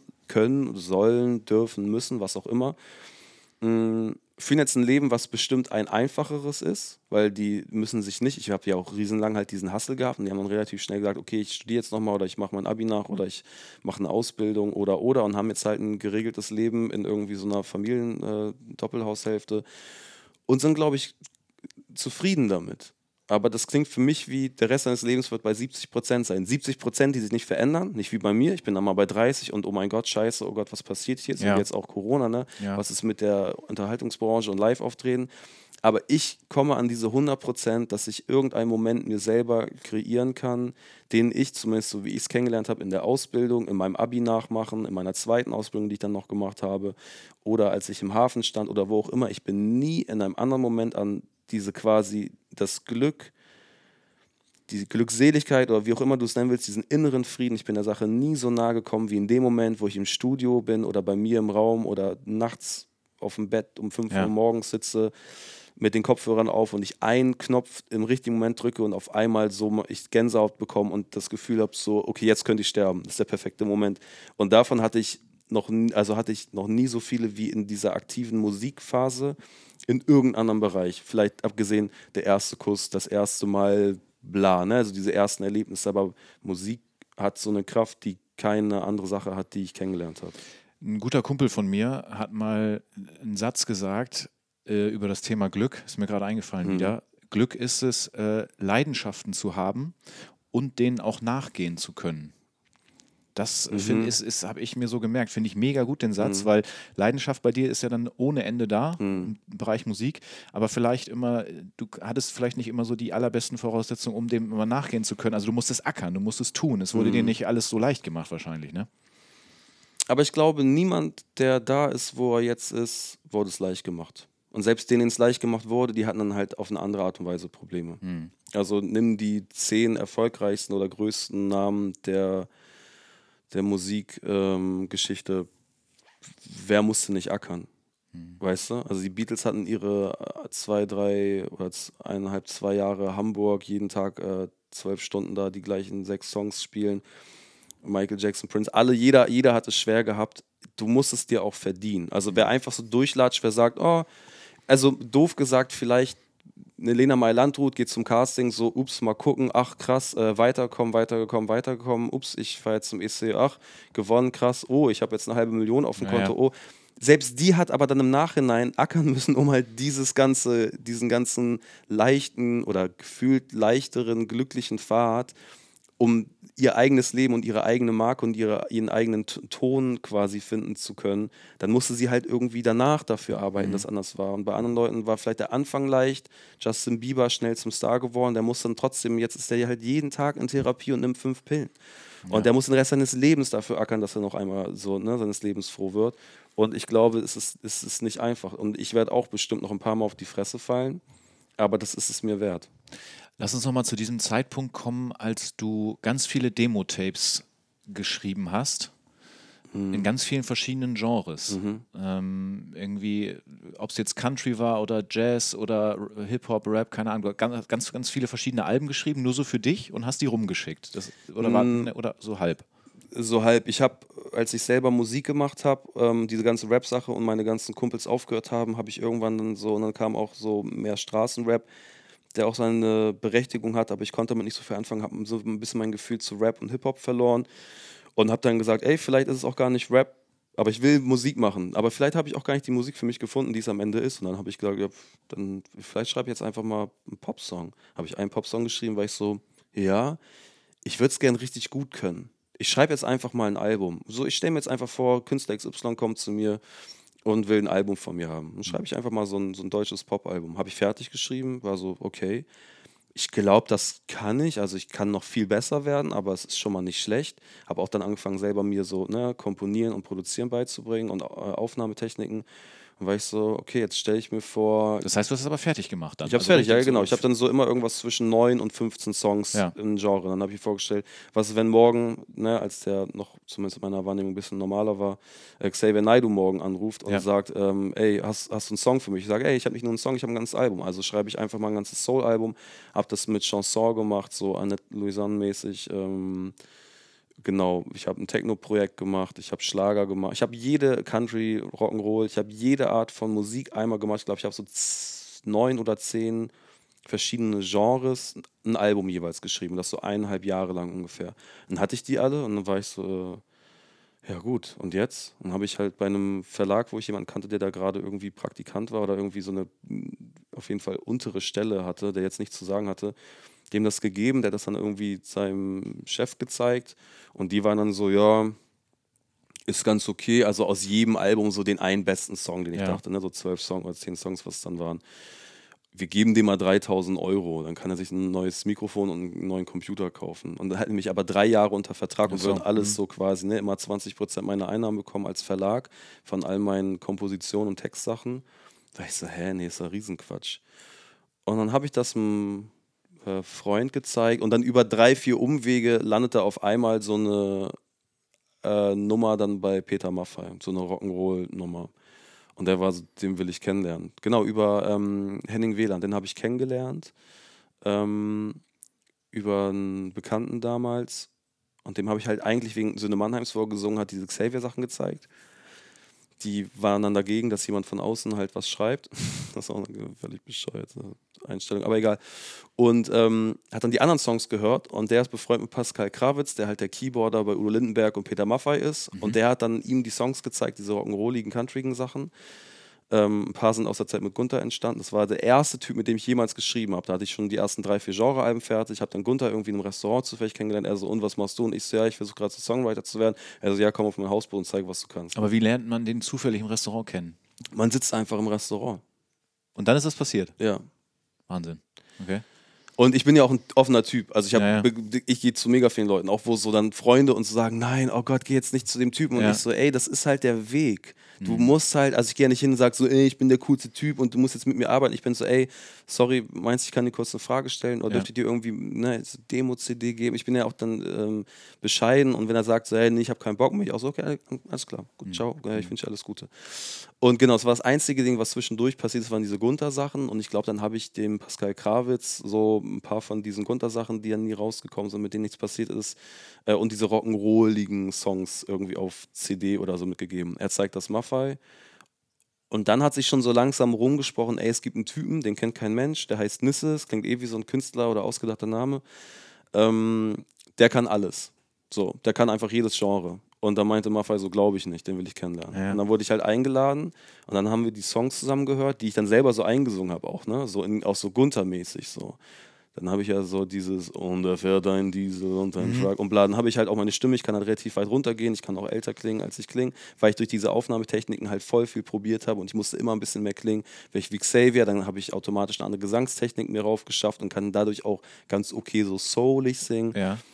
Und dann hat er die Songs gehört und war so, ey, das ist das Beste, was ich in den letzten 15 Jahren gehört habe. Wenn es nach mir geht, das schreibst du mein nächstes Album komplett alleine. Und da hatte ich halt gar nichts. Da war ich irgendwie fünfstellig im Minus, ähm, war die ganze Zeit kurz davor, aus der Bude zu fliegen. Und, und, und, das war so, okay, krass, das ist der Moment. Und das war halt dann, ne, und das auf einmal, dann kommt halt, ähm, bin ich bei Maffei im Studio und der sagt dann auch so zum ersten Text, den ich dann im Studio für ihn schreibe, sagt dann so, ja, das ist scheiße. Und geht halt wieder weg. Und ich so, Gott, das war die einzige Chance. Das war das war's jetzt so. Aber das wollte ich sowieso noch fragen, äh, zu, zum, zum Schreiben oder zu den Texten. Mhm. Also ich meine, wenn du Demos machst und die verschickst und die finden Leute gut, zum Mhm. Beispiel Peter Maffei, dann haben wir ja auf der einen Seite das Musikalische, aber es geht, wir haben doch auch immer die Texte. Mhm. Wie hast du das geschafft?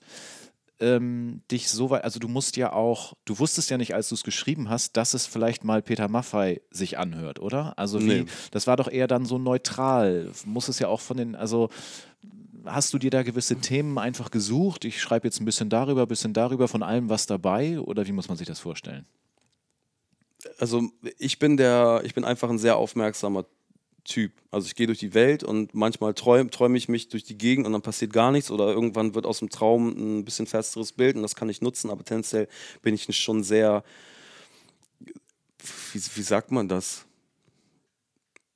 Mm, Ja, schon so ein Träumer irgendwie, so wie so ein Gaston. Kennst du diese Gaston-Comics? So ein Schluffi irgendwie, ne? Ich gehe durch die Gegend und wenn du mich auch so siehst, hier auch so mit so dreckiger Ist das nicht hier auch das, warte mal, das kommt mir bekannt vor, gerade mit hier, ähm, mit dem Ich glaube, Rossi sucht das Glück da irgendwie? Ist das nicht auch so ein Gaston äh, das, das kann sein. Es ist auf jeden Fall aus diesem ganzen Spirou-Umfeld, diese belgisch-französischen Ja. Comiczeichner. Und genau, so ein Träumer, der halt so Sachen probiert, ne? Und dann durch die Gegend guckt. Und manchmal, und das zum Beispiel gab es dann so einen Song oder so eine Textidee. Ich gehe durch die Straße, will gerade einkaufen gehen, ähm, und dann ist da ein Obdachloser und ich bin dann kurz aufmerksam und bin so, okay, was, wenn es jetzt nicht der, wie alt auch immer ich da war, irgendwie 26-jährige Nisse ist, dass ich jetzt so denkt, was wohl mit dem passiert, sondern ich bin jetzt einfach mal Peter Maffei oder Gunter Gabriel und bin so, ey, das ist doch Klaus, das ist doch mein Kumpel, mit dem ich in den 80ern irgendwie noch ja. zusammen getourt bin, der irgendwie ein richtig geiler Gitarrist war, scheiße, was macht er jetzt hier und denkt mir halt die Geschichte aus, ich bin automatisch ein Mitte 60-jähriger Typ. Kopfkino. Genau, das ist einer meiner besten Freunde von früher, den ich ewig nicht gesehen habe, über den man sich sogar erzählt hat, der ist tot oder nach, nach ähm, Neuguinea ausgewandert. Und er findet so eine Story. Und dann singe ich halt irgendwie, was ist wohl mit Klaus passiert? Ba, ba, ba, ba, ba. Und dann schreibe ich einen Song daraus, so, weil ich das nicht mehr in der Sicht von meinem naiven jungen Ich sehe, sondern so aus der Sicht eines gleichaltrigen, irgendwas Mitte 60-jährigen Typen und gehe nach Hause und schreibe einen kompletten Song. Und dann habe ich halt, also ich fühle mich in die Themen rein. Und dann bei Maffei, als es klar war, dass ich dafür schreiben werde, habe ich mir alles reingefahren. Ich habe ein Dreivierteljahr lang Minimum äh, seine Biografie, die glaube ich auch so 400, 500 Seiten hat, zweimal durchgelesen. Jedes Interview, was ah, du auf okay. YouTube finden kannst. Okay. Ich habe mir jedes Album reingefahren. Ich wollte auch keine Themen wiederholen. Ganz viel mit ihm gequatscht, immer wieder hingefahren, Starnberger See. Und dann war ich halt da und dann sollte ich eigentlich nur drei Tage da bleiben, um so ein bisschen als die ersten Textideen vorzuschlagen. Dann hätte die Band schon angefangen, die Instrumentale, die es schon gab, wo nur noch die Texte drauf fehlten, einspielen sollte. Ich sollte mal die Band kennenlernen, den Spirit ein bisschen aufsaugen und dann wieder nach Hause fahren. So am dritten Tag, wo es dann hieß, quasi, ich müsste jetzt zum, zum Flughafen fahren, gehe ich ins Studio und gehe zu Peter und sage so, ey Peter, tausend Dank, dass ich hier sein durfte. Äh, ich fahre jetzt wieder nach Hamburg und schicke dir so Textideen rüber. Ne? Und er so, hä, wieso fährst du jetzt? Weil sein Büro das dann auch alles geklärt hat. Ich so, ja, weil jetzt mein Flug in zwei Stunden geht. Er so, nee, du bleibst hier. So, okay. Hatte halt so zwei Hosen, drei Unterhosen, bla. Also ich hatte wirklich Klamotten für, für drei, vier Tage dabei. Und dann möchte ich zu Leslie Mandoki, der ja auch sein Studio daneben hat, der früher Genghis Khan und so gemacht hat. Mhm. Ähm, auch so ein ganz erfolgreicher Produzent, der auch mit Phil Collins und so schon gearbeitet hat. Sieht ein bisschen aus wie der Teufel, muss man sagen.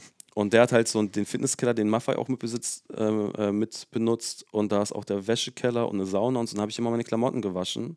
Also immer quasi eine Sache anbehalten, eine Unterhose, ein paar Socken, eine Hose, ein T-Shirt und die anderen zwei, drei Sachen reingetan. Musste alle drei Tage komplett neu waschen. Aha. Weil ich alle drei Tage, wurde der Flug immer um drei Tage verschoben. Bin ich wieder zu Peter und meinte, ey Peter, ja, jetzt vielen Dank wirklich, ich muss jetzt äh, ne, hier gleich zum Flughafen. Er so, nee, du bleibst, weil ich immer nachgeliefert habe und immer wieder neue Ideen. Und er es geil fand, dass ich da war und er mir direkt im Austausch, wir hatten jeden Tag so eine halbe Stunde Gesprächszeit. Ich glaube, ich bin auch einmal, wenn ich das richtig verstanden hatte, hat mir das Büro von ihm gesagt, ähm, ja, ähm, das war bevor der Produktion, da wollten wir erstmal generell sprechen, welche Themen und welche Texte so in Frage kommen. Und dann hat er, glaube ich, davor irgendwie einen Termin mit dem Dalai Lama, hat sich mit mir getroffen, ist dann irgendwie nach Berlin geflogen, um Angela Merkel zu treffen. Und ich war halt der Termin zwischen Dalai Lama und Angela Merkel oder so. Irgendwie so. Also, also das war halt die Dimension. Ich wurde auch mit dem Fahrer abgeholt, bin erste Klasse eingeflogen worden und der hat sich halt richtig krass gekümmert. Und der hat halt immer wieder, und am Ende war ich halt statt drei Tage drei Wochen da und habe halt dann halt einen Großteil des Albums geschrieben, ja. Aber dieser Moment, wenn du dann dahin fährst und er sagt, bei dem ersten Versuch von dir, also was du dann da mhm. gemacht hast, das war scheiße, mach das nochmal. Äh, wurde es danach dann irgendwie, dass er, also war das immer mal wieder dazwischen, dass er was kacke fand und dann wurde ja, es Ja, er meint, das würde ich nie sagen und geht dann aber weiter. Und dann lässt er dich allein und du siehst ihn halt den ganzen Tag nicht mehr und dann bist du so, Okay, nochmal, dreimal die Interviews reingucken, ja. nochmal checken, wie wird er es sagen, seinen ganzen Jargon aufnehmen. Das ist ja das Ding. Deshalb, du musst halt voll der, also manche schreiben einfach einen guten Song, den kann dann halt jeder singen. Ja, ja, das ist dann aber allgemein gehalten irgendwie, nicht so persönlich. Genau, du hast halt einen guten Song. Also Atemlos hätte jetzt auch Andrea Berg oder Beatrice Egli singen können. Ja, ne? Das ist ja. einfach eine gute Komposition, das macht Sinn, das kannst du so machen. Aber du kannst eigentlich kein Peter Maffay-Song einem Udo Lindenberg geben oder umgekehrt. Weil Udo hat eine ganz andere Sprache, der hat ganz der setzt mit Worten ganz anders ein, der hat an manchen Stellen viel weniger und an manchen Stellen viel mehr Worte. Das kannst du nicht machen. Du hast die studiert. Ich habe die komplett studiert. Das ist, also für mich war das Method Acting. Ich war halt der Typ. Ich war halt dann gefühlt ein halbes Jahr Peter Maffay. Das finde ich total krass, weil ich habe gestern den ganzen Tag damit verbracht, mir Sachen zu, weil wir ja nicht genau wussten, ob wir heute aufnehmen oder mhm. nicht, mir Sachen von dir anzuhören mhm. und durchzulesen.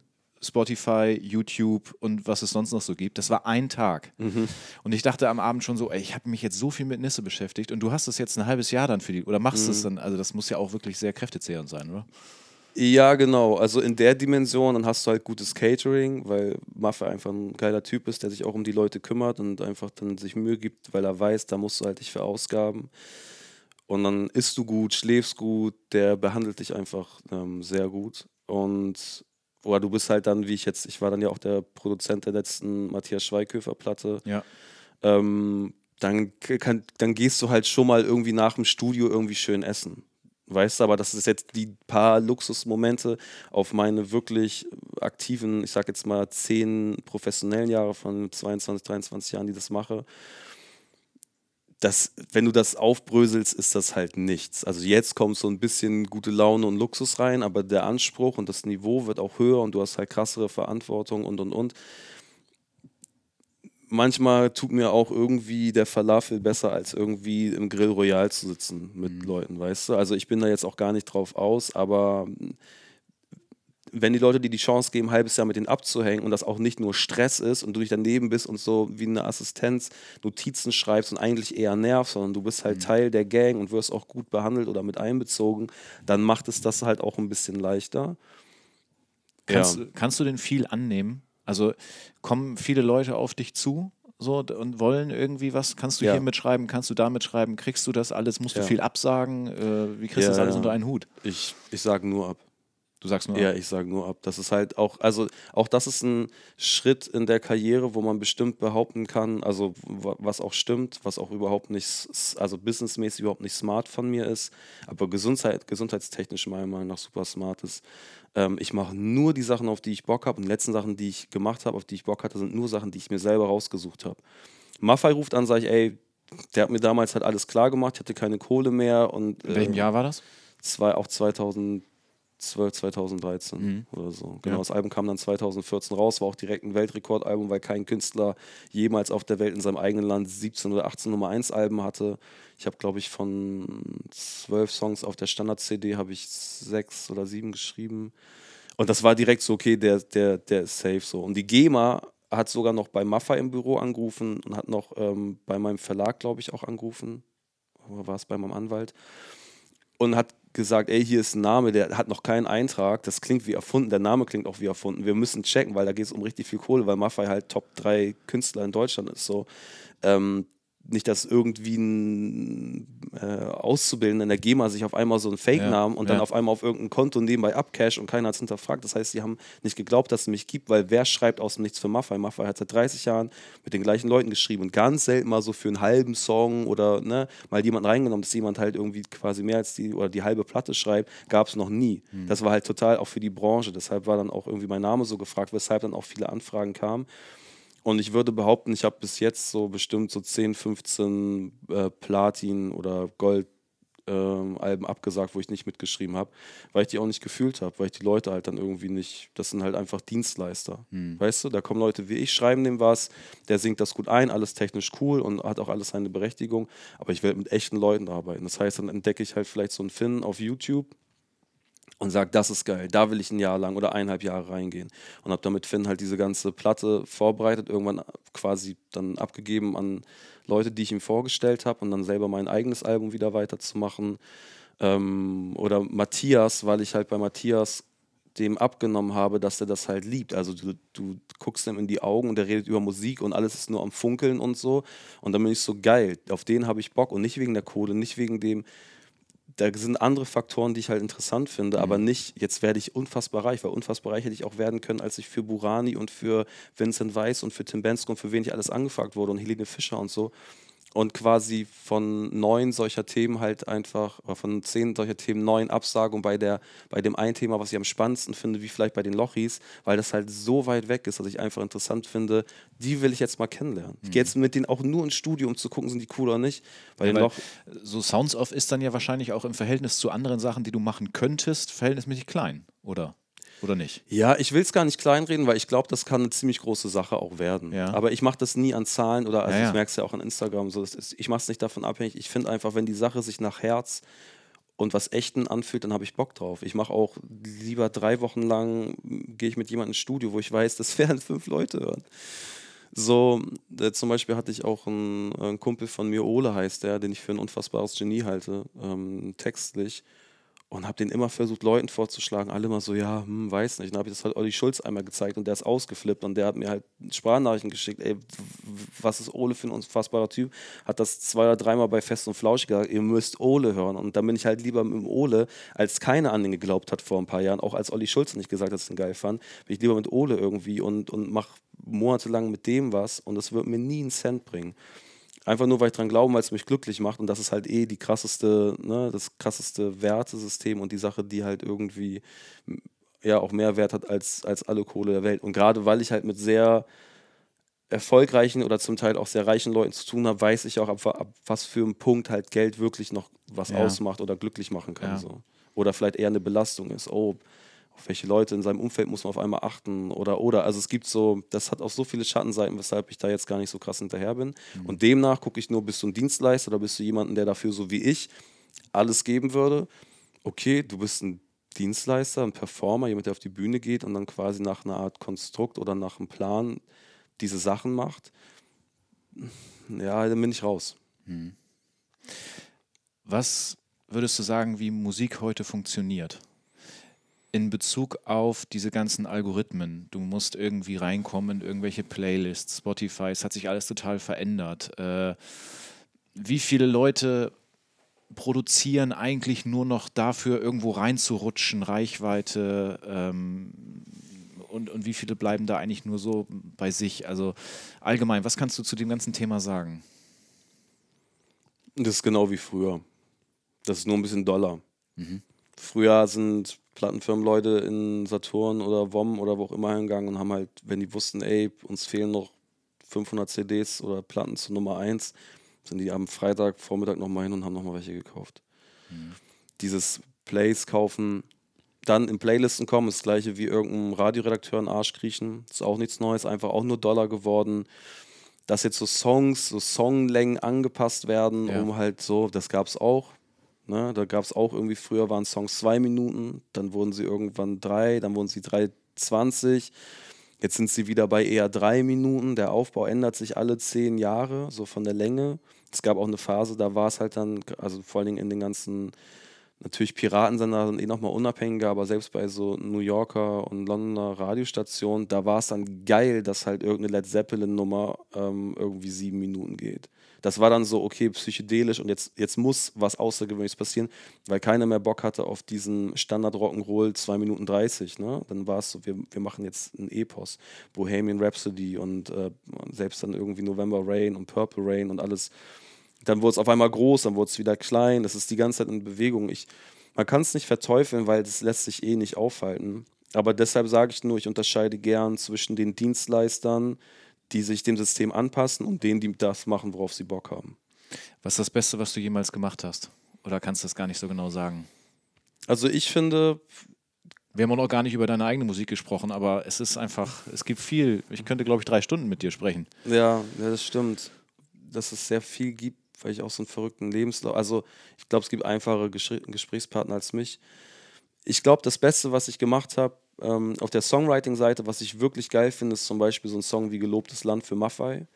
Ähm, weil auch da, das, es gibt so viele Geschichten, das, also wir werden nicht hinterherkommen, aber da hat zum Beispiel, das war eine ähm, Akkordstruktur, die er von einem Bob Dylan-Song übernommen hat und Bob Dylan, das ist, dann machst du quasi ein Cover. Du machst einen deutschen Text drauf und dann musst du aber trotzdem, weil du was aus einem anderen Song genommen hast, musst du trotzdem eigentlich den Urheber des Originals, in dem Fall Bob Dylan, fragen, hey, wir haben so eine deutsche Fassung gemacht ich habe ganz anders getextet, meine Melodieführung und Betonung, Rhythmik, alles anders.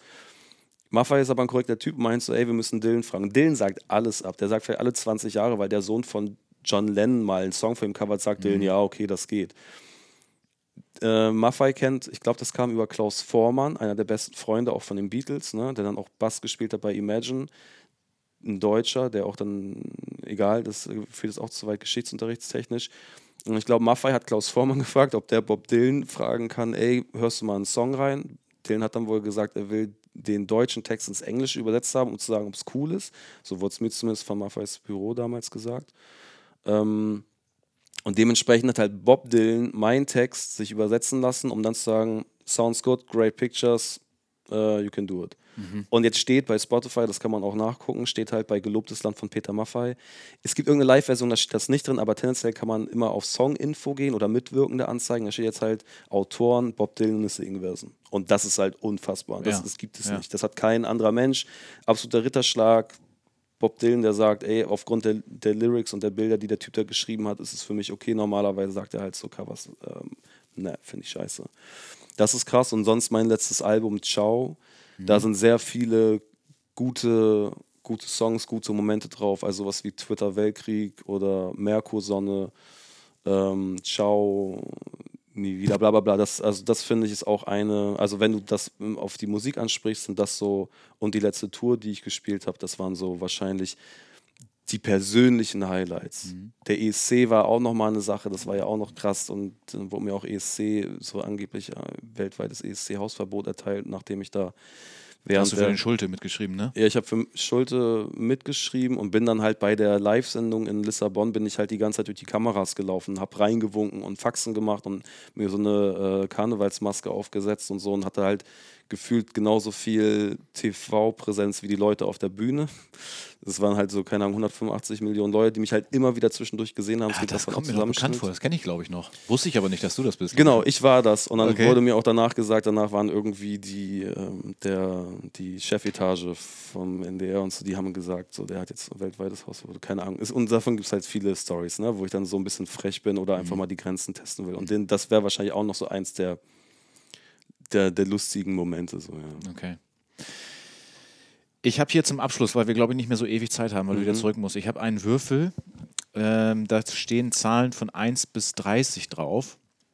Der ist auch schon mal zum Einsatz gekommen hier im Podkiosk. Ähm, da habe ich sonst das immer so gemacht, dass man doch eigentlich ganz schön mal, wenn jetzt zum Beispiel die 14 oben ist, dass du dich an irgendwas erinnerst, was du vielleicht mit 14 gemacht haben könntest. Ähm, und dann habe ich ja auch öfter schon mal das Spiel Assoziaton gespielt. Ich würde das jetzt beides so ein bisschen kombinieren. Ich habe keine Töne mitgebracht, aber wenn du würfelst und da steht eine Zahl drauf, dann stell dir bitte vor, du bist so alt und dann nenne mal ein Geräusch, an das du dich richtig doll erinnerst aus der Zeit. Okay. Das, ähm, vier, ja, vier ist natürlich äh, mega unrealistisch. Ja, wieso? W- Kannst natürlich auch. Wüsstest du noch ein Geräusch, als du vier warst? Nein, aber vielleicht aus dem, aus dem Bereich. Vier bist du halt zu Hause. Gibt es, wenn du eintauchst in dein Elternhaus, irgendwie so ein Geräusch, wo du sagst, das ist sowas von zu Hause?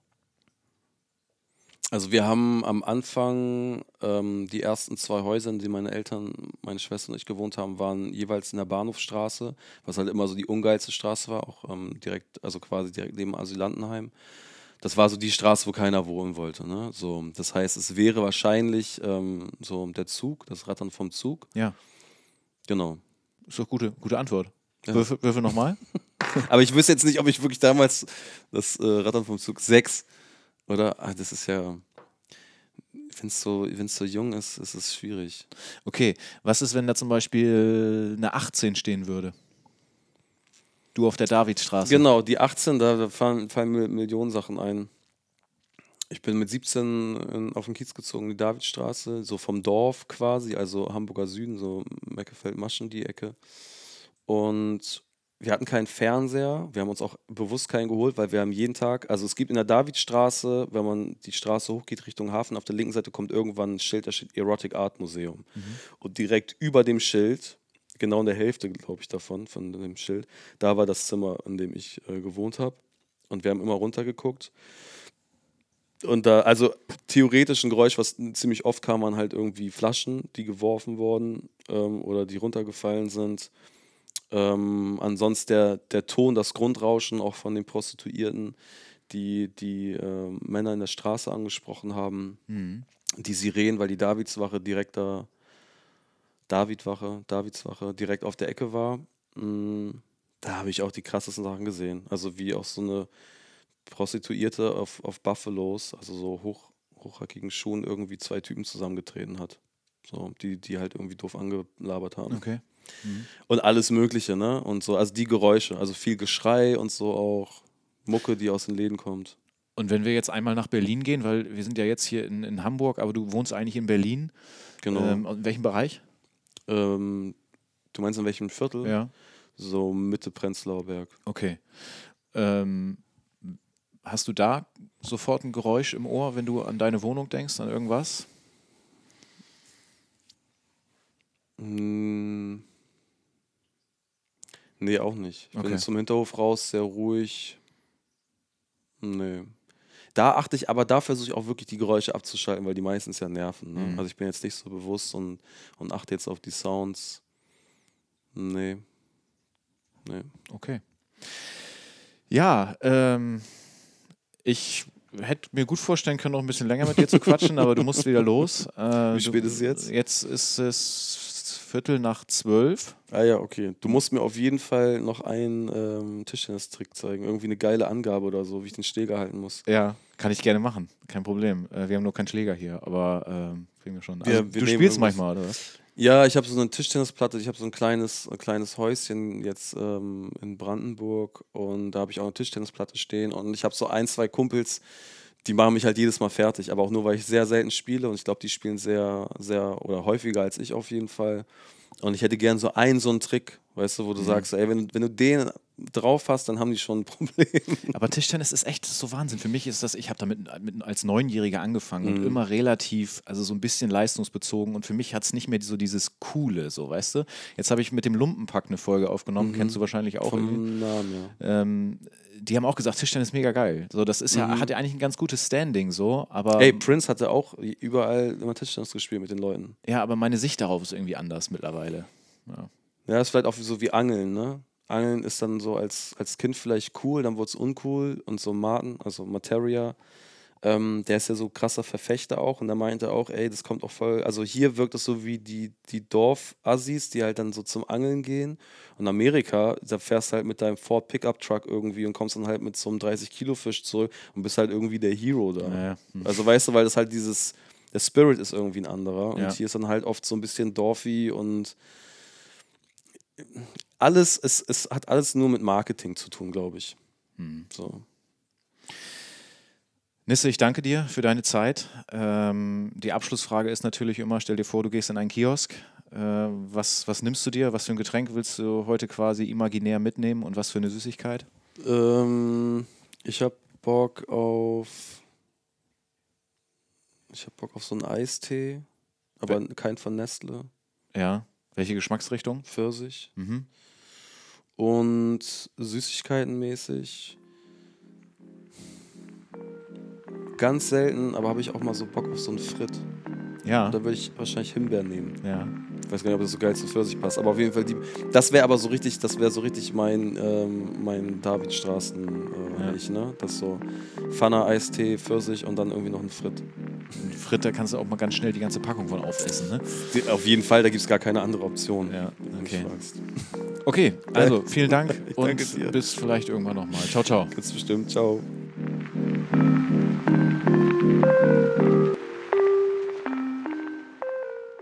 Geredet wird immer.